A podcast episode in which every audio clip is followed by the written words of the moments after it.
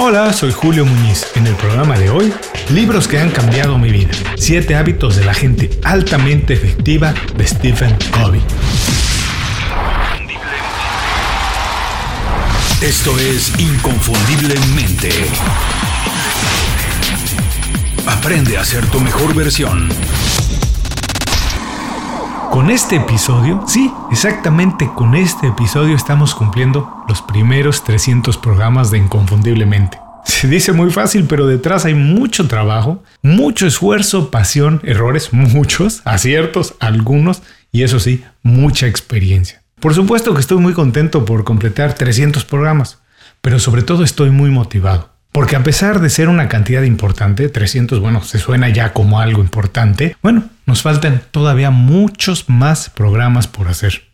Inconfundiblemente es una plataforma viva que sigue creciendo y cambiando todo el tiempo, porque al mismo tiempo que expongo mis puntos de vista, mis ideas y comparto lo poco o mucho que sé, y también lo que me ha ayudado, aprendo todos los días. Y esa es la razón, exactamente, por la que regreso siempre con más ganas a hacer otro programa. Y como estoy convencido que tengo mucho por aprender y algo que compartir, bueno, pues estoy convencido que habrá muchos programas más. Cuando escucho los primeros programas, incluso cuando escucho los programas de hace apenas seis meses, noto mucha diferencia. Evidentemente el programa ha cambiado, ha mejorado. Soy mejor entrevistador, comunico mejor mis ideas de manera más clara, conozco mejor a quien escucha el programa, sé qué les preocupa, qué les molesta y qué los entusiasma. ¿Cómo hemos llegado hasta aquí y conseguir eso? Bueno, es el mejor ejemplo de lo que vamos a platicar hoy. Además, es una coincidencia muy afortunada. Hoy corresponde publicar la reseña de un libro, un episodio más de libros que han cambiado mi vida. Así que dije, bueno, tengo que dedicar este programa a uno de mis libros favoritos, uno de los que más me ha ayudado y los que seguramente me seguirán ayudando. Un libro que me gustaría que todo el mundo leyera, que se lo devorara, que absorbiera todo, todo, todo lo que tiene que dar, porque tiene mucho que dar. Lo leí hace ya varios años, pero regreso frecuentemente a él. Vuelvo a leer alguno de los capítulos o revisar mis notas, y es que es impresionante que sigue siendo tan vigente. Es más, es el libro perfecto para leer estos días de la cuarentena. Ya te debes estar preguntando qué libro es y por qué considero es un libro perfecto para leer hoy. Bueno, estoy hablando de los siete hábitos de la gente altamente efectiva de Stephen Covey. Lo primero que tengo que decir es que yo, como Stephen Covey, no creo en la productividad como se entiende hoy. No creo que es necesario trabajar sin descanso, no creo en trabajar todo el tiempo. Nunca lo hice, ni en mi época de estudiante, ni lo hice cuando trabajé en grandes compañías, así que nunca lo haré. Yo creo que lo mejor es ser efectivo, pero para ser efectivo se requiere una estructura, preparación, visión, claridad, salud física y mental y varias cosas más de las que vamos a discutir hoy.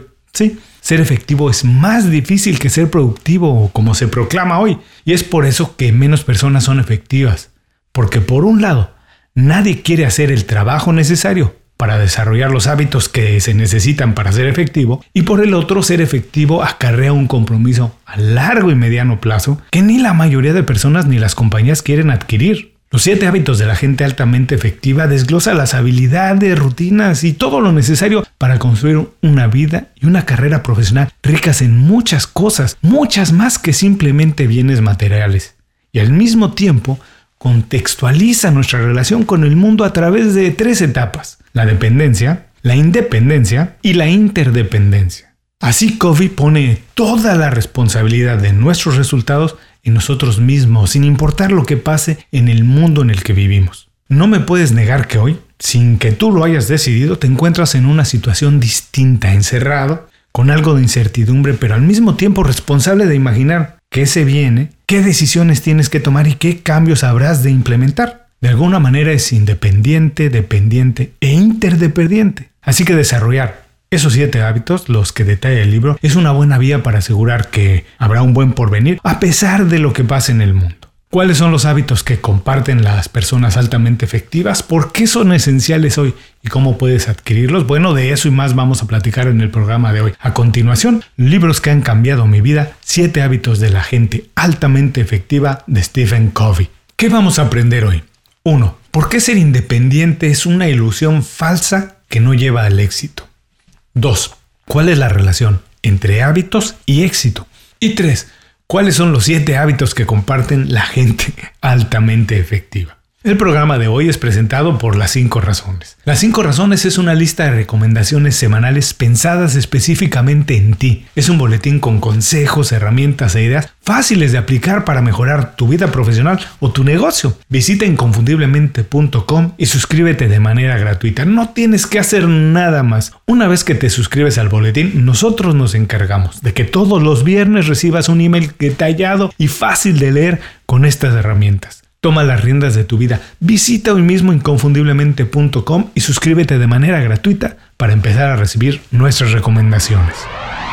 Publicado originalmente en 1989, Los siete hábitos de la gente altamente efectiva continúa siendo uno de los libros más influyentes en materia de productividad, desarrollo profesional, bienestar y principalmente eficiencia integral. El secreto es que Stephen Covey, su autor, observó la eficiencia con un giro de 180 grados con respecto al resto de los libros que han estudiado la materia. Covey define la efectividad como el balance entre obtener los resultados deseados y el cuidado de todos los sistemas que nos ayudan a conseguir esos frutos. Y propone un método basado en el desarrollo, atención y fortalecimiento del carácter en lugar de la personalidad como la única vía verdadera para darle un sentido a nuestra vida y vivir de manera plena. Para Kobe las personas somos como un gran edificio, de que la mayoría solo puede ver la parte exterior, posiblemente sea la más atractiva, pero imposible de sostener sin la grandeza que está dentro.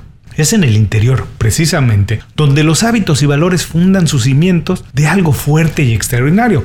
Es por esto que a pesar de que la vida ha cambiado tanto, sumando muchas exigencias, retos y fuentes de estrés, las soluciones se encuentran en el mismo lugar de siempre. Las soluciones viven en nuestro temperamento, en nuestra voluntad y en nuestra interés. Dicho de otra manera, lo importante es ser y no parecer.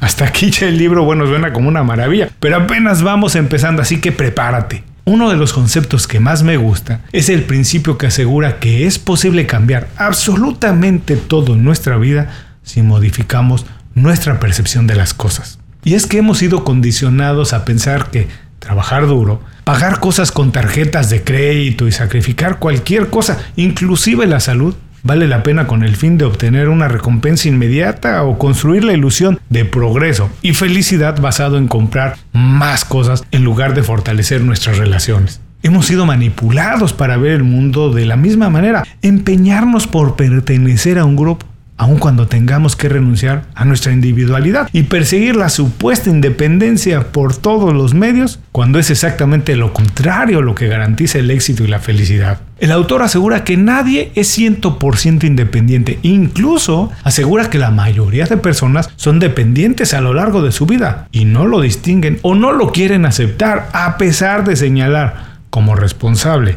a alguien más cuando algo sale mal. La clave es desarrollar las competencias necesarias para pasar de la dependencia a la independencia y posteriormente alcanzar el mejor de los estados posibles, la interdependencia. Ese es el momento en que nuestras habilidades nos permiten colaborar en un ecosistema mucho más sano, creativo y bollante con otros profesionales que están a ese mismo nivel. Ese es el espacio ideal al que debemos aspirar y no al espejismo mediático de la felicidad a través de la acumulación y apariencia creciendo de manera independiente. Así que para ser altamente efectivo, pero sobre todo para ser feliz, Stephen Covey propone que aceptemos sin ningún remordimiento que somos ignorantes en muchas cosas, porque lo somos, pero desarrollemos los hábitos necesarios para construir en el mediano y largo plazo un espacio libre de miedo donde la prioridad sea ser y no parecer. Ahora sí, estos son los 7 hábitos de la gente altamente efectiva de Stephen Covey. Hábito 1. Son proactivos. Solamente existen dos maneras de comportarse en la vida. Reaccionar frente a los sucesos o prepararse con anticipación para cualquier cosa que pueda pasar. Las personas que no son proactivas y solamente reaccionan nunca tienen una agenda propia. Se preocupan de manera estéril por cosas que no pueden controlar, como digamos la política, el clima o la actitud de otras personas. Es decir, que como no pueden comprometerse a su desarrollo interior, entregan el control de su futuro a cosas sobre las que no influyen en lo absoluto.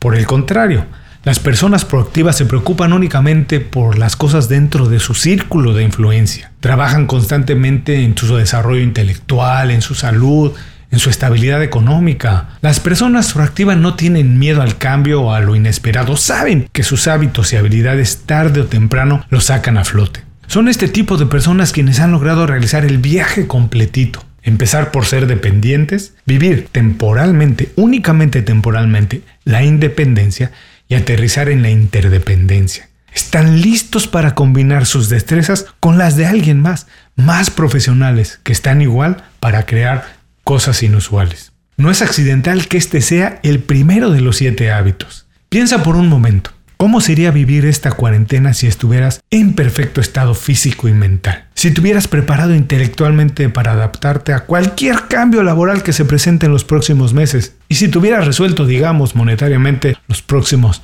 dos o tres años. Hábito 2. Empiezan con una meta en la mente. Si empiezas los días, semanas, meses y años sin una meta clara a dónde quieres llegar, se te va la vida sin llegar a ninguna parte.